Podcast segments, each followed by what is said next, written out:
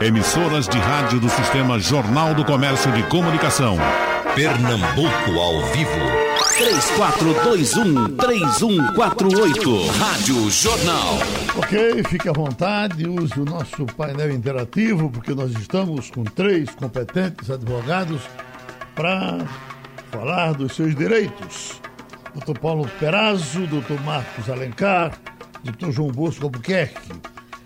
Começando, Dr. Marcos Alencar, faça logo um, um apanhado aí, o senhor que é um homem tão atualizado e gosta de atualizar as pessoas com relação às, às mexidas nas leis do trabalho, uh, os projetos novos, o que pensam, o que fazem.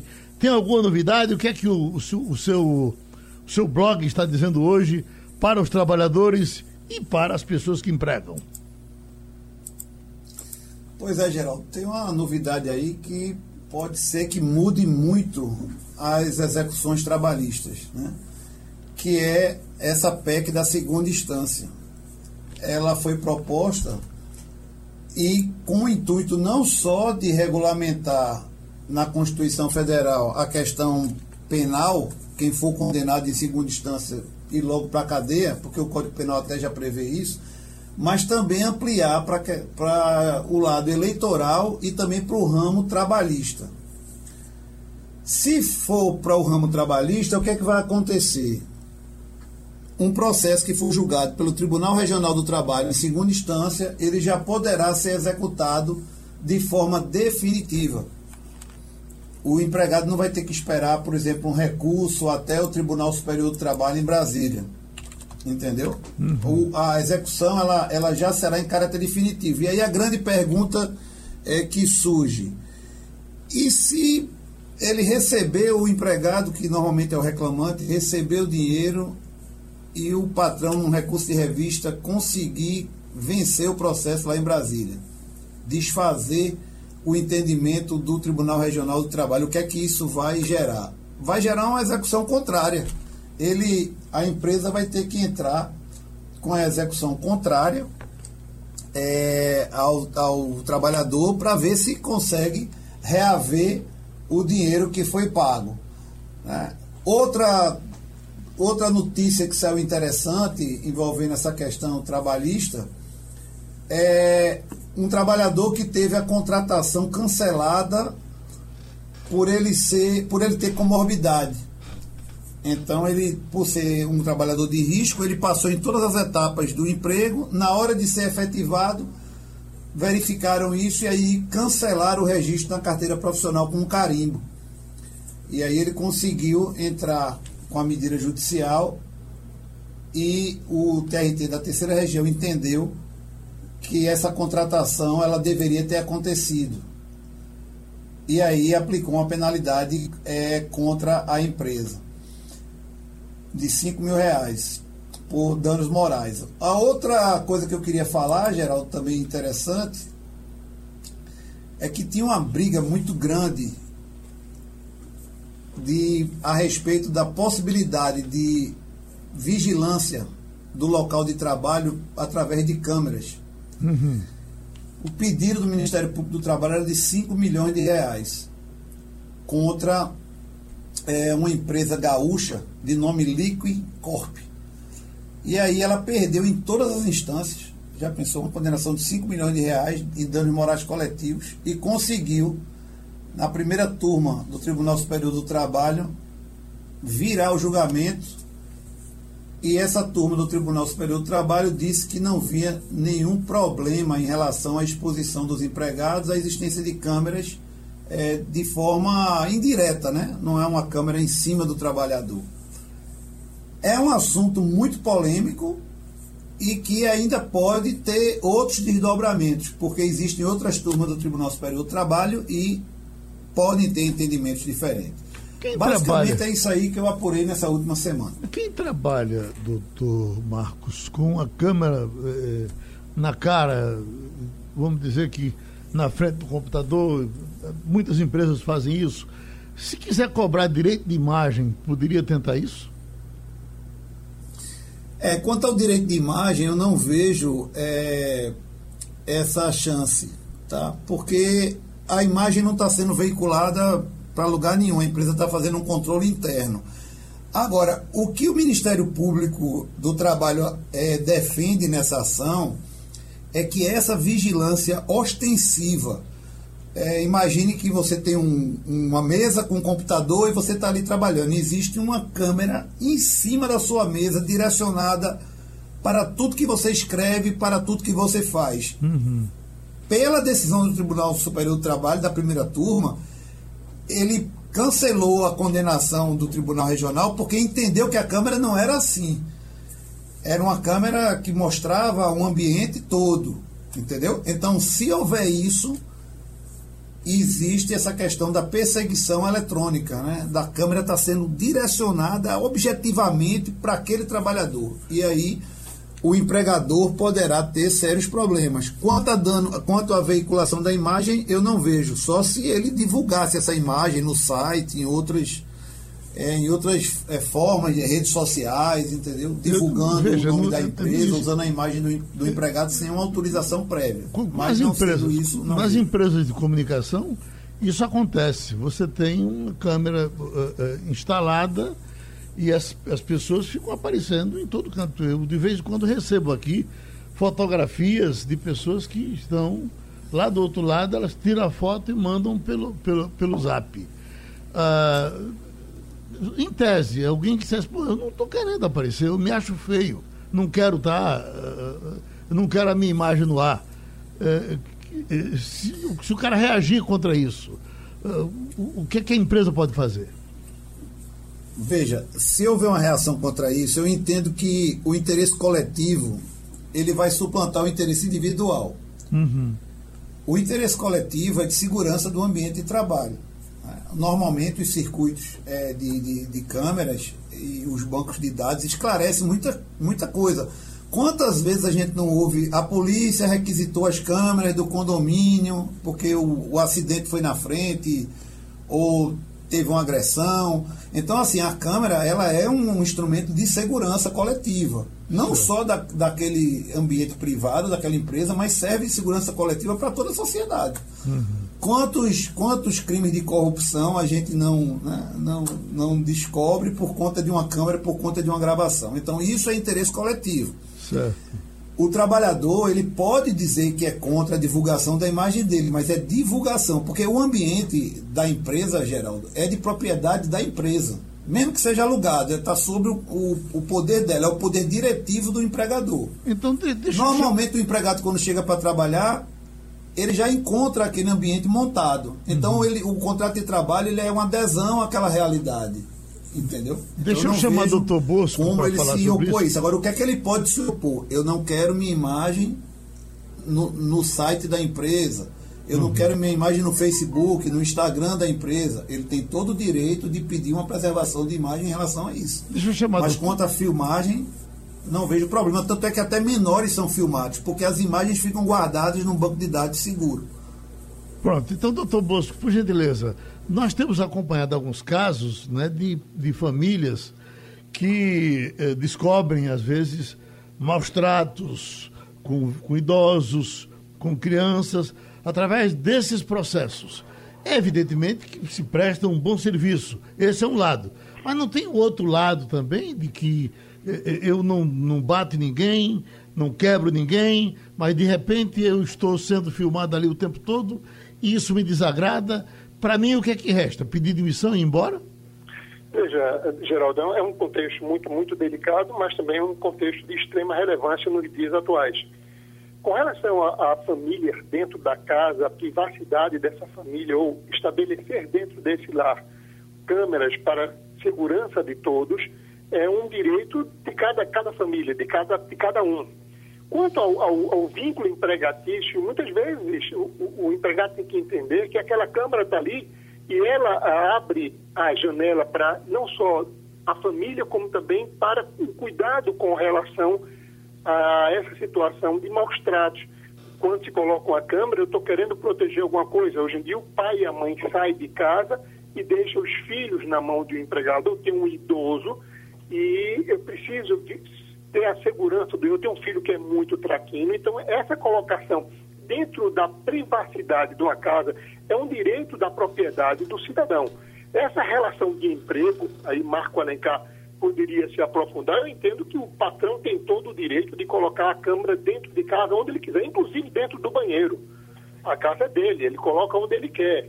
Ele não está divulgando a própria imagem dele, a família dele. Se a família concorda em colocar e expor, queira ou não queira, existe, o risco dessas imagens serem é, caírem na mão de terceiros, alguém violar essas, essas informações que ele pensa que é secreta, mas está numa nuvem, e essa imagem correr e circular por aí. Existe um crime de quem coloca essa imagem em público, é, é provado que se encontra o IP dessa, dessa situação. Mas, Geraldo, cabe ao pai, à mãe, ao, ao cuidador da, da, da família, quem tem um zelo pela família, se ele acha necessário instalar as câmeras para a segurança da família, sim, não só na porta de entrada de casa, como também dentro dos cômodos, para poder melhor, hoje em dia, com o mundo atual, é, manter uma vigilância. Ele tem um filho que é muito traquino, tem um filho que tem uma tendência a, a, a situações de autoflagelamento, ou tem um filho que é, que é doente, que precisa de uma observação maior. Então, do meu ambiente de trabalho, eu posso vigiar aquele filho. Mas também eu tenho uma, uma, uma, pessoa que trabalha na minha casa, que essa pessoa não merece a segurança, eu tenho ela por uma necessidade, mas eu não tenho nela a plena confiança de deixar os meus filhos com ela. Eu preciso ter uma vigilância também sobre essa situação. Então, eu entendo, Geraldo, dentro da casa, dentro do lar, essa situação, sim, ela, ela é livre para que o, o dono do imóvel, o, o, o responsável pela família assim o faça.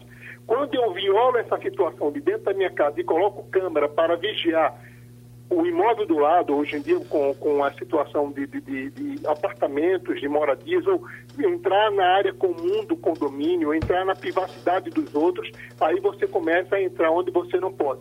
Mas o seu direito de, de, de privacidade e de você fazer o que quiser dentro da sua casa, geral, é garantido. O empregado, quando entra no imóvel para trabalhar, ele obedece às regras do patrão. Se quando ele entrou no imóvel a regra dizia que eu tenho câmeras, aqui as câmeras estão à disposição, estão aí, estão visíveis, tudo bem. O que eu não posso é colocar no quarto do empregado ou no banheiro do empregado uma câmera escondida atrás de um espelho para poder pegar imagens dele. Aí eu estou, sim, violando.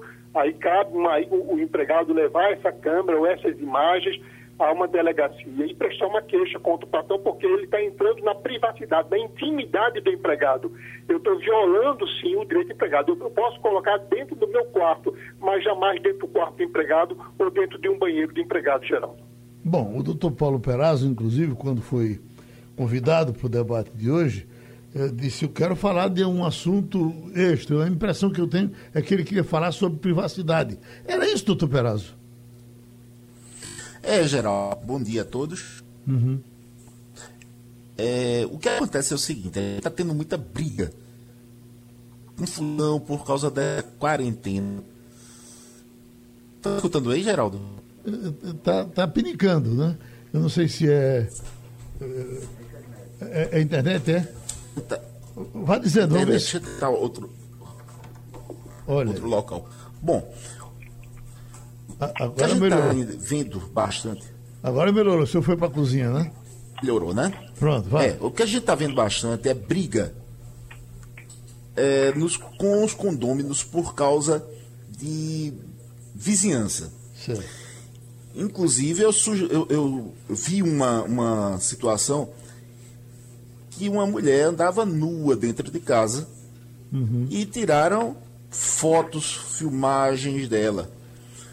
E ela não gostou, ela foi para o, o, a delegacia. Quem é que está certa nessa história? Pela parte dela, ela diz: bem, eu estou na minha casa e eu faço o que eu quiser na minha casa de, de outra sorte, outras pessoas estão vendo ela nua, passeando dentro de casa nua. E aí? Eu tenho filhos pequenos, eu tenho marido. Como é que fica essa situação? Então veja, é, o direito de vizinhança ele não é absoluto. Toda vez que você irradia efeitos para fora da sua casa, você é, tem algum tipo de relacionamento de direito com o seu vizinho. Por exemplo, uma mulher que coloca um salto alto e sai andando dentro de casa. Ela está na casa dela. Ela tem o direito de usar a casa dela. Em compensação, ela está ela tá irradiando efeitos para o vizinho de baixo que está ouvindo aquela, aquele salto. Na hora que ela coloca um som alto, ela tem direito de colocar o som na casa dela. Mas na hora que o som extrapola a casa dela, é, gera efeitos sobre é, os vizinhos, ela também tem responsabilidade. E para terminar, essa questão da imagem, tá certo? Uhum. A imagem ela pode andar nua na casa dela, contanto que isso não cause um constrangimento público para vizinhos, para crianças. Imagine ela com o marido tendo algum relacionamento sexual e está na frente de todo mundo. Então, tudo isso causa, sim, é, efeito sobre a vizinhança e esses limites devem existir, Geraldo. O senhor trouxe um assunto que eu já estava até com ele separado aqui, porque a manchete é na Folha de São Paulo: vizinhos expõem mulher por andar nua dentro do seu próprio apartamento. Durante a quarentena, a professora Paula, cujo nome foi trocado para preservar a identidade, tomava sol em casa no bairro de Perdizes, São Paulo. O que ela não sabia é que cenas dela com trajes íntimos e nua dentro do seu próprio apartamento estavam sendo registradas por vizinhos que vivem no prédio ao lado. Ela tomou conhecimento das imagens quando o zelador uh, dos vizinhos procurou funcionários do seu prédio e alegou estar ali em nome dos moradores e cobrou medidas disciplinares que fossem aplicadas à mulher que andava nua dentro da sua casa. Foi essa matéria que o senhor se referiu, não é isso? Exatamente. Tá, como essa, está saindo várias outras. Uhum. E muita gente tem entendido isso, que o direito de estar em casa ele é inviolável de maneira ampla. Uhum. Ou seja, eu posso fazer o que eu quiser na minha casa, as pessoas que fechem as janelas. Certo. Só que não é bem assim. Você está projetando a, a imagem para os vizinhos. Se essa imagem é, ela é, chega facilmente. E hoje em dia a gente sabe que em alguns prédios é praticamente você está na mesma casa do, do seu vizinho. É o mesmo andar, a mesma altura, o mesmo nível. Se você começar simplesmente a fazer ato obsceno, é, fazer sexo em público, andar, isso vai gerar consequências. Do mesmo jeito que se você cantar muito alto. Uhum. Bom, se você está na sua casa, você pode estar. Mas olha, a regra de ouro, eu aprendi, eu aprendi isso na Europa.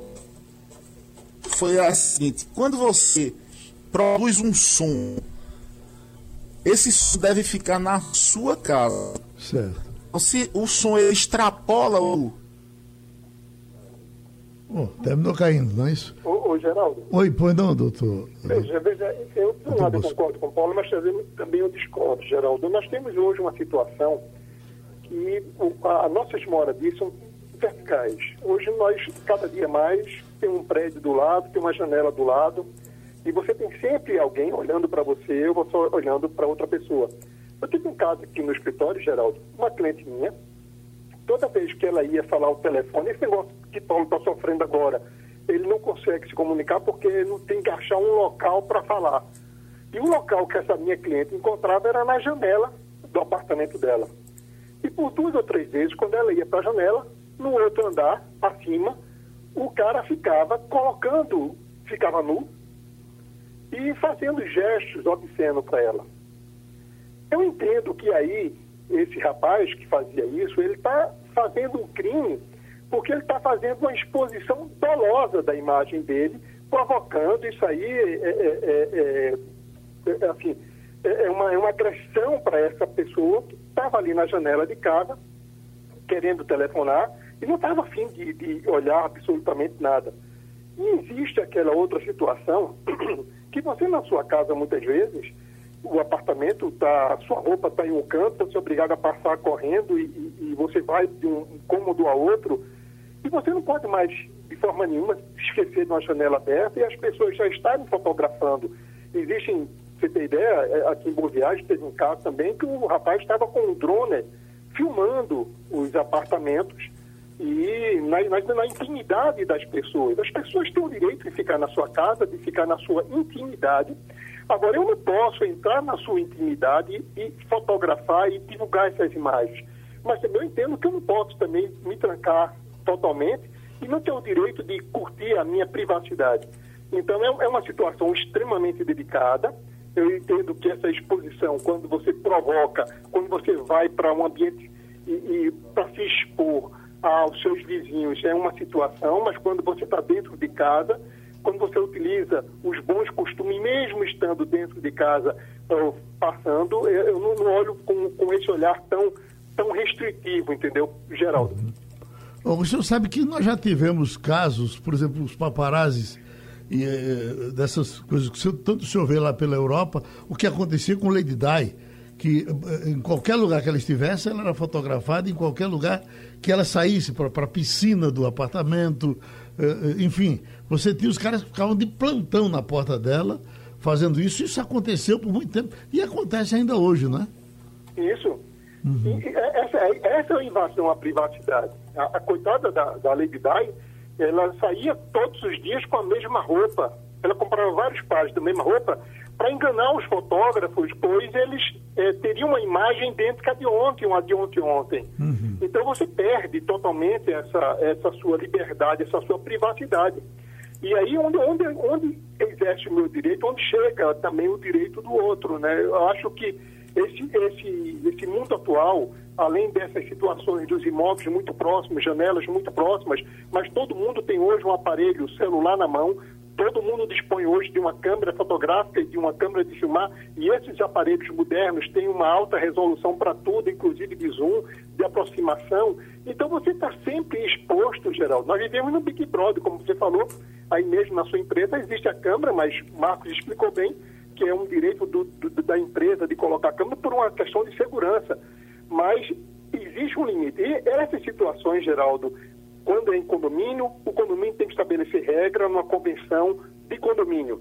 Uhum. Para que isso deixe claro essa situação. Se o condomínio não tem essa regra, vai ficar livre. Mas se cria uma multa, uma penalidade, você não pode ficar na janela nula, não pode fazer isso, fazer aquilo outro. Se existir uma regra nesse sentido, terá que ser respeitada essa regra do condomínio, da convenção do condomínio, ou se não, irá para o Código Civil. Existe a norma e aí é importante que você tenha a prova. Agora, eu não posso pegar a sua imagem e ficar divulgando, que é uma outra situação. As pessoas expõem direto. Então, uma, certa vez lá no meu prédio, Geraldo, por várias vezes, tinha um casal que gostava de fazer, não no meu prédio, no, no prédio do lado, gostava de fazer amor na sala.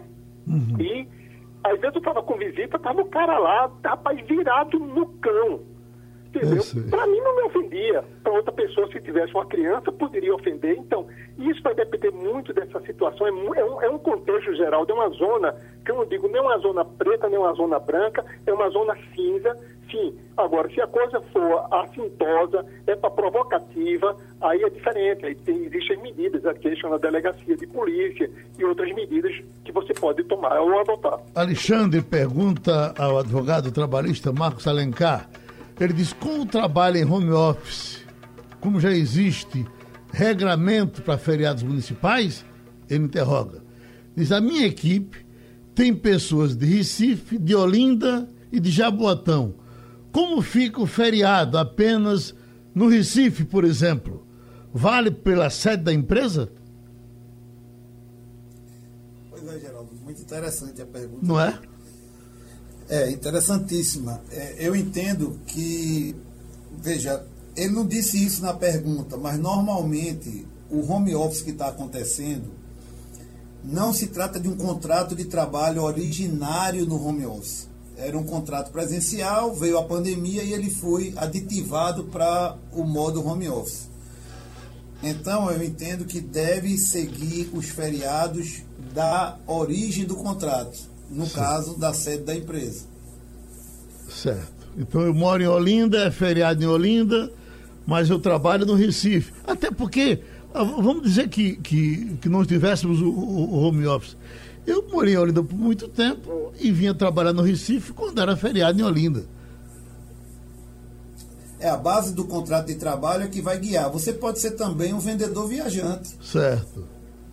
Você está em São Paulo, é feriado municipal em Recife, a empresa para naquele feriado, você vai ficar em São Paulo lá sem fazer nada. Vai ficar folgando, porque a empresa está parada. Edmilson está lhe perguntando, com relação ao FGTS, sobre direito ao FGTS, retirei agora o valor emergencial. Eu sou de outubro, posso optar uh, uh, pelo saque do aniversário também?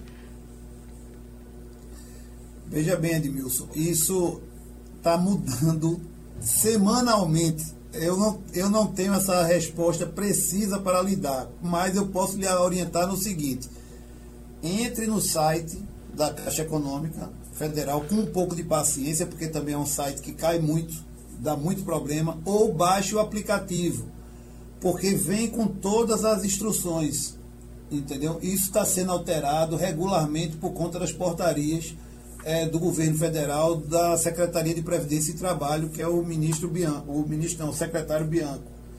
Uhum. Então, é, eu aconselho que ele tome essa informação através do site da Caixa Econômica. Doutor Paulo Perazzo, a, aquela aflição de ontem das pessoas na frente das agências do INSS e aconteceu no Brasil todo, que desleixo foi aquele que a gente eh, vinha há algum tempo elogiando a, a, as ações do, do Ministério da, do, do pessoal da Previdência. Mas ontem foi um ponto fora da curva, foi?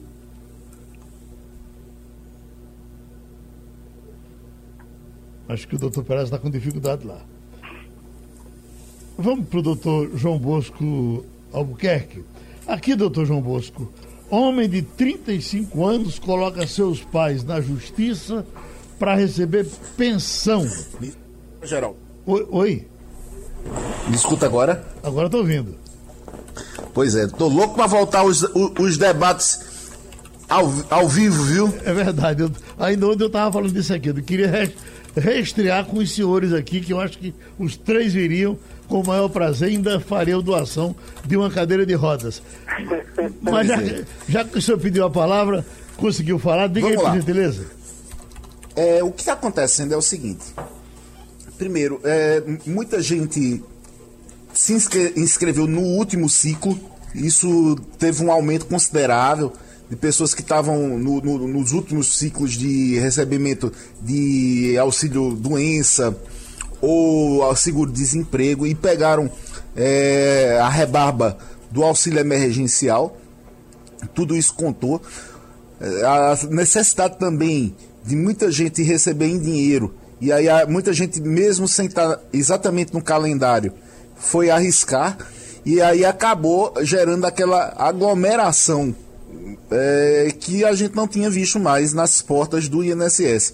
O importante é ver sempre o calendário para ver se a pessoa está na, na data correta para evitar é, esse tipo de aglomeração na frente do INSS. Doutor o Bosco falou agora há pouco com relação à questão do volume de som. Não, quem falou foi o doutor Perazzo. É Luciano do Recife que diz: nesse exato momento, meu vizinho está ouvindo esse debate com som muito alto e eu quero dormir. Ele mora junto da minha casa. Eu não tenho coragem de falar com ele, pois a probabilidade dele me atender é zero. E dele baixar o som, ele não baixa. Aí o que é que faz? Polícia nele, doutor? Ô, Geraldo. Eu, eu entendo. Sim. Eu entendo que, que sim. Olha, em Portugal já foi criada a lei do silêncio. E eu vou contar aqui um caso que aconteceu comigo que foi muito emblemático na minha vida. A primeira vez que eu cheguei na Itália, eu coloquei a televisão alta para poder ouvir lá do banheiro. Então tocou o telefone a primeira vez, o, o cara da portaria dizendo: Olha, o senhor tem que baixar o som. Aí eu peguei, baixei o som, mas eu entendi que era um limite razoável aquele limite. Daqui a pouco ele ligou de novo e disse: Olha, a, se o senhor não baixar o, som, a gente vai chamar a polícia. E eu, era o primeiro dia que eu estava chegando na Itália. Eu fiquei assustado. Ele disse: Senhor, o som que o senhor produzir deve ficar dentro do seu quarto, não pode ser ouvido do corredor. Foi um choque cultural, por quê? Porque eu desde criança que eu sou acostumado com vizinho colocando som a toda altura, lavador de carro colocando som a toda altura, é, pessoas sem limites. Então, para mim, foi um choque cultural. Mas nesse dia eu aprendi que no resto do mundo o som que você produz deve ficar lá dentro. Então, se você quer botar um, um som muito alto, você tem que botar um headphone. Sabe? E a, o som que você produz não pode incomodar quem está na cerca do lado de lá. Do mesmo jeito, a imagem que você produz, ela se agredir, logicamente, ela deve ficar é, restrita ao seu apartamento. O salto alto, se, se aquilo incomoda, você não deve usar enquanto você não sair no corredor. Ou seja, qualquer coisa é, até mesmo um cheiro, você produz um cheiro, você coloca ah, um sugar nas, no, seu, no, seu, no seu fogão ou um, ou um aparelho de, é, de odores no seu banheiro para pegar os odores. Por quê? Porque o que você produz no seu apartamento, na sua casa, preferencialmente deve ficar na sua casa. Na hora que você spray, irradia efeitos para as outras casas, você já está errado. Ô, doutor João Bosco, eu quando. Eu não ando de Uber, quando não estou de carro, eu, eu, ando de táxi. E você tem realmente, às vezes, o motorista que diz: Eu posso ligar o meu som aqui.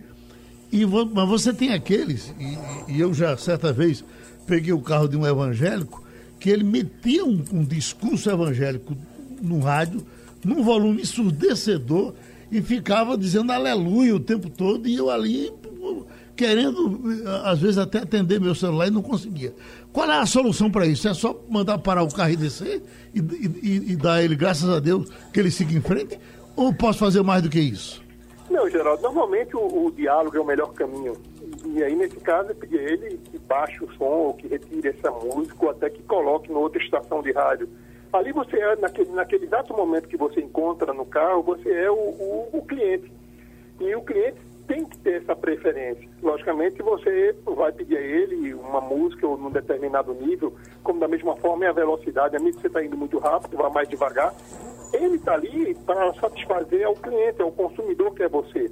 Não importa se você seja evangélico ou não, ele vai ter que respeitar essa situação. Ele não pode imperar a vontade dele, o gosto dele, porque você está no carro dele, ele quer agora, de a todo custo, transformar você num evangélico ou ou escutar a música que você pode até gostar de música evangélica, mas aquela específica você não gosta. Isso é um direito seu e na, naquele momento ali você é o consumidor, você é que dita a regra, Geraldo. Uhum. Mas eu queria, Geraldo, falar um, uma coisa importante, é, é, se você me permitir, uma decisão recente do STJ com relação a plano de previdência privada. Existia uma discussão muito grande, quem tem previdência privada, se esse dinheiro ele entrava ou não em uma, em uma partilha. Esse dinheiro que está na previdência é só meu, ou, ou a minha esposa tem direito a ela. E aí alguns juízes entendiam, não, como é fruto do trabalho, esse dinheiro é só seu, esse dinheiro não se divide. Então, na hora da separação, a sua previdência privada é sua e a previdência privada dela é dela. E agora, recentemente, na semana passada, o Superior Tribunal de Justiça entendeu, não, se foi fruto do trabalho, mesmo no, no período do casamento, esses valores de previdência privadas terão que ser divididos entre o casal. Então, se você faz a sua previdência privada achando que eu estou dando aqui um golpezinho, vou ficar com esse dinheiro porque é minha aposentadoria, não, não é assim que hoje está pensando o Superior Tribunal de Justiça. Esse dinheiro, sim, vai fazer parte da separação, porque, como você sabe, Geraldo, nesse, nesse, nessa pandemia, o número de divórcios, de separação foi muito alto. As pessoas é, é não conseguiram conviver durante muito tempo dentro de casa, principalmente os casais mais novos. E gerou-se essa, essa confusão, porque normalmente os jovens, quando casam, ela tem emprego e ele tem emprego, e ela tem uma vida independente e, e, e, e, próspera, ele também tem uma sua vida independente ou não e próspera, mas aí essas previdências privadas que muitas vezes o casal faz para que não haja comunicação na hora da separação, mude de, de raciocínio, pois se o casamento é com comunhão parcial de bens, na hora da separação, Geraldo, esses frutos da previdência privada se dividem. O senhor trouxe um assunto muito importante, porque eu, o senhor vai falando aí, vai passando um filmezinho aqui, na, um sonzinho na minha cabeça, de pelo menos quatro ou cinco amigos que eu tenho que fizeram previdência privada há muito tempo, há 15, há 20 anos, e diziam exatamente isso: olha, esse dinheiro é meu, ninguém tem direito a ele, a minha previdência privada é minha. Aí eu lhe pergunto: esse uh, uh, tem efeito retroativo para quem fez, fez isso há 20 anos ou é só para quem faz a partir de agora ou conta a partir do casamento? Não, não. Se você tinha a previdência privada antes de casar, aquele valor até antes de casar é uma situação e os valores que, porque a previdência privada são depósitos permanentes consecutivos. E os valores após o casamento que você for fazendo, a esposa, a companheira terá direito. Porque se faz muita previdência privada, Geraldo, uma primeira intenção é com relação à questão sucessória. Na hora da morte, o direito sucessório, as previdências privadas não entram não entram na sucessão. Por quê? Você deixa, normalmente, quando você faz uma previdência privada, um destinatário, você deixa um beneficiário, um filho, dois filhos, ou uma, uma esposa, um amigo, enfim, uma companheira. E normalmente, quando você falece, aquela pessoa que é o beneficiário vai no banco e o dinheiro fica para ele automaticamente, porque ele ficou destinatário. Esse dinheiro não, não incide sobre o processo de inventário, não vai ter tributo sobre ele, não vai ter nenhum pagamento de imposto causa morte. Mas também as pessoas faziam isso também para, na hora da separação, como é o caso de seus amigos, não partilhar esse dinheiro. Então, se você está casado com comunhão parcial de bens, automaticamente esse dinheiro se comunica por conta de que existe um artigo no Código de Processo Civil, o artigo 1659, que ele deixava claro que os frutos oriundos do trabalho não se comunicam. E aí a previdência privada, muitas vezes você faz e, e entrava nessa lógica do, do inciso sétimo, que não havia essa comunicação. Uhum. Mas agora, com essa decisão, Geraldo, dá uma, uma chacoalhada geral nessas pessoas que possuem previdência privada, que tentava, de um jeito ou de outro, salvaguardar esse dinheiro, ou de uma separação, ou de um outro contexto, fica claro que o Superior Tribunal de Justiça, a terceira turma, mudou por completo esse contexto, Geraldo. Deixa eu trazer o doutor Marcos Alencar em cima desse tema, que é muito importante, porque, doutor Marcos, vamos admitir que eu tenho, o caso do doutor Bosco, por exemplo, que já faz previdência para os filhos quando eles nascem. Então, vamos dizer que eu case com 40 anos e tenha, venha com essa previdência desde quando nasci. E aí, eh, eh, eh, esse dinheiro vai ser dividido com a minha mulher depois. Ela chegou na minha vida, eu com 40 anos. Veja bem, Geraldo, eu vou lhe, eu vou lhe dar minha opinião, mas deixa eu fazer aqui um serviço de utilidade Pronto. pública. É, essa história de som alto, que vocês falaram aí muito bem. Olha, Ministério Público de Pernambuco, você coloca lá, Ministério Público de Pernambuco, é, denúncia anônima ou coloca cartilha poluição sonora.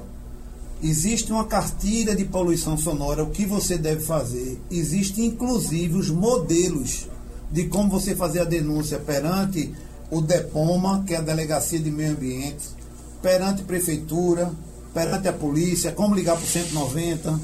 Porque isso, Geraldo, é um absurdo. A periferia da nossa cidade, as pessoas sofrem muito com isso crianças em casa que estão estudando porque estão sem aula, idosos, ninguém tem tranquilidade e paz em casa e fica com medo, com receio de reclamar desse vizinho, porque quando o vizinho passa a agir dessa forma, de incomodar toda uma coletividade, ele é agressivo.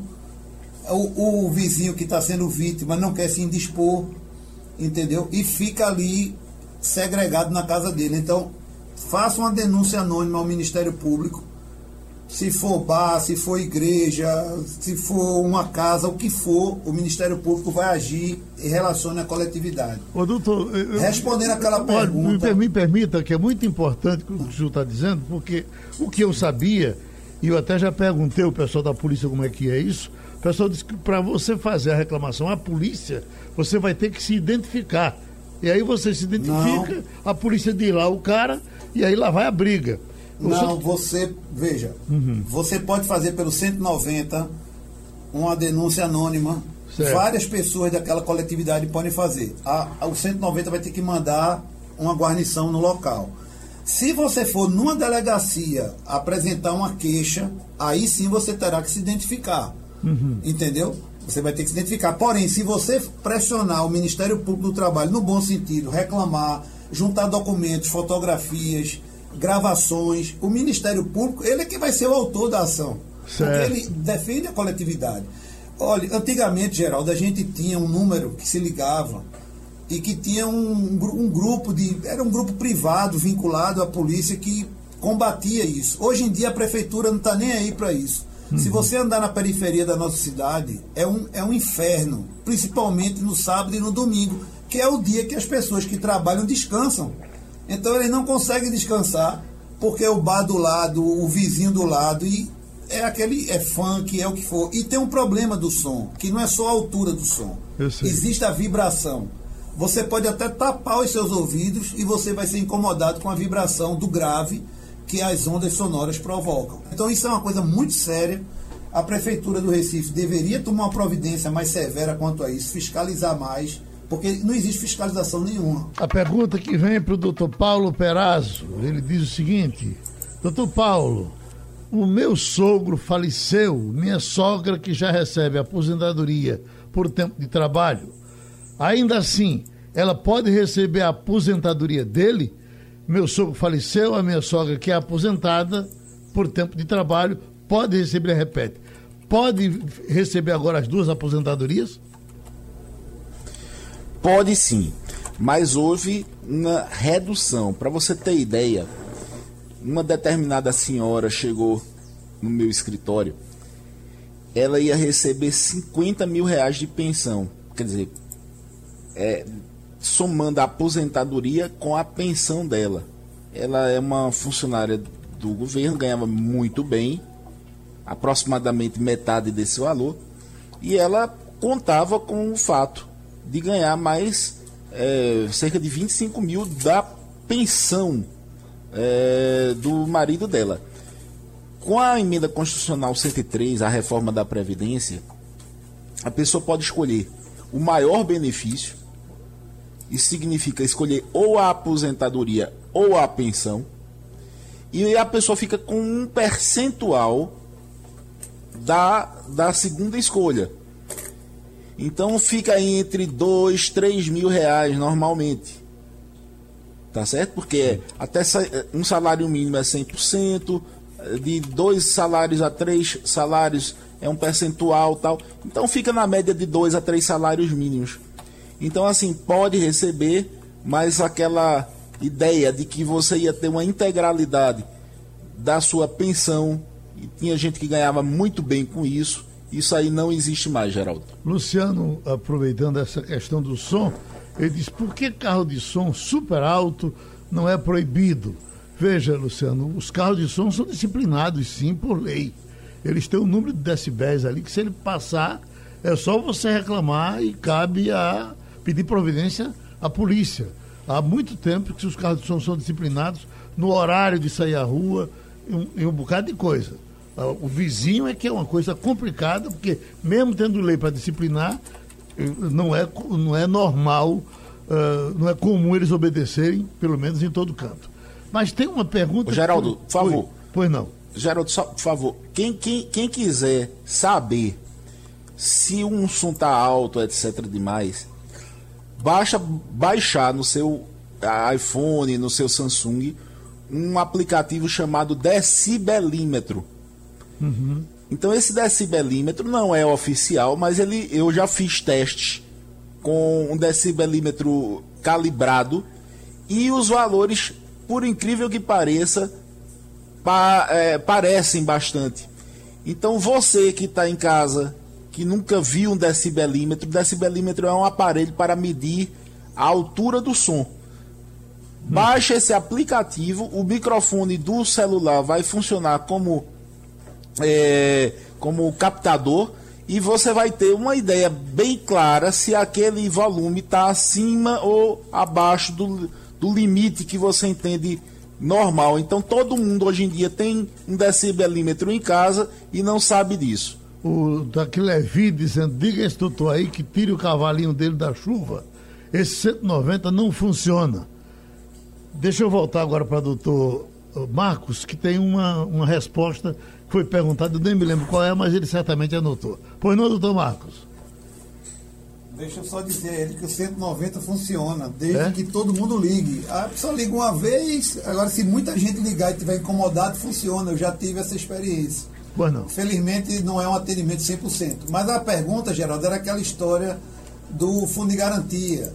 Se o saque, né, se, se ele sacou emergencial, o saque aniversário dele estaria prejudicado. Não está prejudicado, tá? Não interfere fica mantido, então eu pesquisei aqui no site da Caixa e fica mantido o saque do aniversário. A, a Adriano diz: trabalho com o celular da empresa que marca todo o meu roteiro para onde eu vou. Isso não mexe com a minha privacidade? Mexe. Mas aí é que tá, o celular é da empresa. Uhum. E, e presume-se que esse rastreamento vai ser no horário de trabalho. Né? Nada impedindo é verdade que existem alguns softwares que travam o celular. Você pode dar um comando no celular que você impede que a posição geográfica GPS seja bloqueada. Mas sem dúvida que invade. É preciso que haja um termo de autorização do empregado para isso. Agora, a presunção também, porque isso tudo é como o Bosco falou, é tudo zona cinzenta. A gente está vivendo esse mundo novo da, do digital Presume-se que o acompanhamento do roteiro dele será por conta do expediente, do horário de trabalho. E no horário de trabalho ele tem que estar dedicado ao trabalho. Essa pergunta que veio para o doutor Bosco, não, nem veio, ela tem, estou com ela programada aqui, porque desde o começo eu digo que isso vai ser interessante para a gente ter a resposta. Homem de 35 anos coloca seus pais na justiça para receber pensão. Em que situação ele pode fazer isso, doutor Bosco? geral, isso acontece, Geraldo, com, com frequência. A gente, eu tenho um, um caso de um homem com 30 e poucos anos que recebe pensão do pai. Veja, essas situações são excepcionais, são, são aquelas é, é, exceções à regra. No meu caso, esse rapaz tem um problema de epilepsia extremamente grave, Geraldo. Ele, ele tinha ataques, sei lá, 50, 30, 80 em um dia. O rosto dele era todo marcado.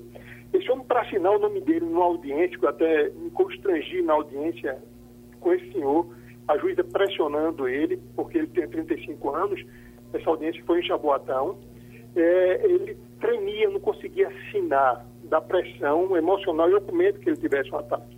Essas situações acontecem, Geraldo. O, o, os alimentos não estabelecem, para você ter direito aos alimentos, não precisa estar vinculado especificamente à idade. Até a menor idade é presumido acima da quando você faz acima de 18 anos, você tem que comprovar a sua real necessidade. Nesse caso específico, eu estou dando exemplo, esse rapaz não conseguia trabalhar, não conseguia sair de casa, não conseguia fazer absolutamente nada. Plena consciência de tudo, porém um homem completamente incapaz por conta dessa situação que a vida entregou a ele, que era uma doença miserável, que ele sofre com essa doença. Então, nesses casos, sim, se a pessoa é doente, que a pessoa necessita, cada um parente a alimentar o outro, sustentar o outro, bancar o outro. E nesse caso, essa linha direta do pai para com o filho, ela acontece. Agora é importante também dizer que muito isso não, o, o, o inverso não acontece, é que os pais, os avós, também podem pedir alimentos aos filhos e pode escolher. Se tem seis filhos, vou escolher o filho que é mais rico, ou vou escolher os, todos os seis filhos.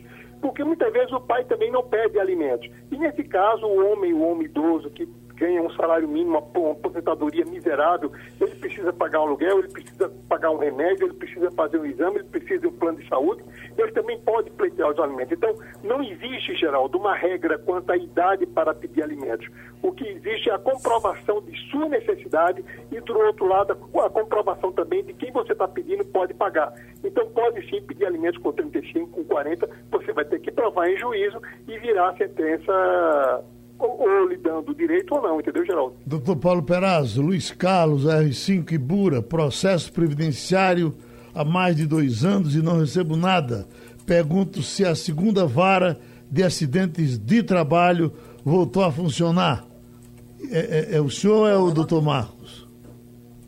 É, é comigo. É, veja, A vara de acidentes de trabalho, todas as duas não pararam de funcionar, não. Houve, houve sim algum problema quanto às perícias, mas assim, é, os processos que não estavam dependendo de perícias, elas estão é, funcionando e até com uma certa rapidez. A boa notícia é que na vara de acidentes de trabalho, ao invés de ser o perito do tribunal, eles agora vão contratar os mesmos peritos da Justiça Federal o que vai fazer com que uma, uma grande quantidade de peritos atuem naquelas varas e a tendência é que essas, eh, esses processos da vara de de trabalho venham a ser resolvidos bem rápidos por causa dessa questão do mutirão de perícias. Então, é, boas notícias para quem está com, com, com, processos naquelas duas varas de acidente de trabalho.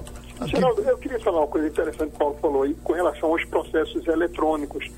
Com, com a pandemia, houve uma, uma, evolução. O Tribunal de Justiça de Pernambuco, tanto no, no tribunal como as varas, conseguiram, sim, fazer com que os processos eletrônicos andassem com, a, com, uma, com uma velocidade gigantesca. Então, muitos juízes trabalharam, os assessores trabalharam, houve uma produtividade muito boa nos processos que continuaram sendo movimentados, prazos nos processos eletrônicos continuaram normais e houve uma produtividade muito boa. Eu para, parabenizo ao Tribunal de Justiça por conta disso. Nós temos hoje um gargalo que são os processos físicos.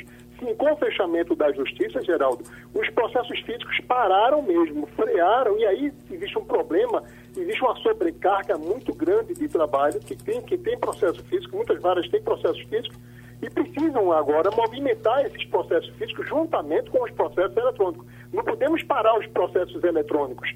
Tem que continuar movimentando os processos eletrônicos, mas também temos que dar continuidade aos processos físicos, que tem muita gente, Geraldo, muita gente humilde, muita gente que precisa de uma solução do processo. O nosso tempo estourou, os nossos advogados hoje responderam muita coisa. Tem a pergunta de Edson aqui, que não vai dar tempo para hoje, certamente no próximo debate a gente faz, só que ele diz, olha, a minha vizinha, quando está fazendo amor com o marido, fica gritando alto demais Ai, meu filho, você me mata, você me mata, você me mata. E eu fico apavorado na minha casa, com a minha família, não sei como é que digo isso a eles. No, no outro debate a gente fala disso. Sugestão ou comentário sobre o programa que você acaba de ouvir, envie para o e-mail ouvinte@radiojornal.com.br ou para o endereço Rua do Lima 250, Santo Amaro, Recife, Pernambuco.